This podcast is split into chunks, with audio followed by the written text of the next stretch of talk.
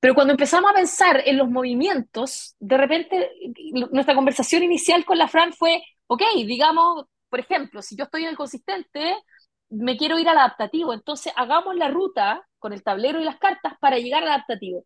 Y nos dimos hartas vueltas y dijimos, ya, a lo mejor eh, hay una ruta y entonces el origen es consistente, después hay, una carta de transición, después hay otra carta de que, que llego al destino, que es adaptativo, y como que empezamos por ahí y dijimos, no, resulta, no, no funciona, no hace sentido. No sabíamos bien por qué, ¿ah? el proceso de creación fue como más o menos así.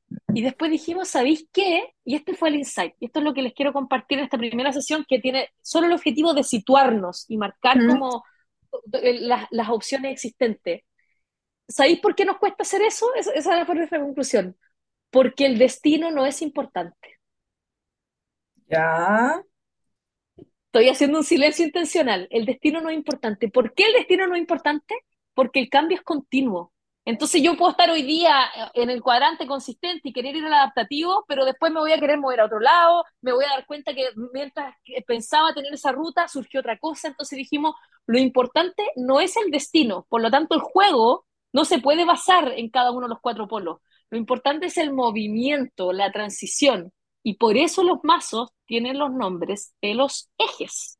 Son cinco mazos, origen, que es para ver por dónde partimos, que, que tendría que ver con el punto inicial, y luego está el mazo presente, el mazo estable, el mazo futuro y el mazo flexible.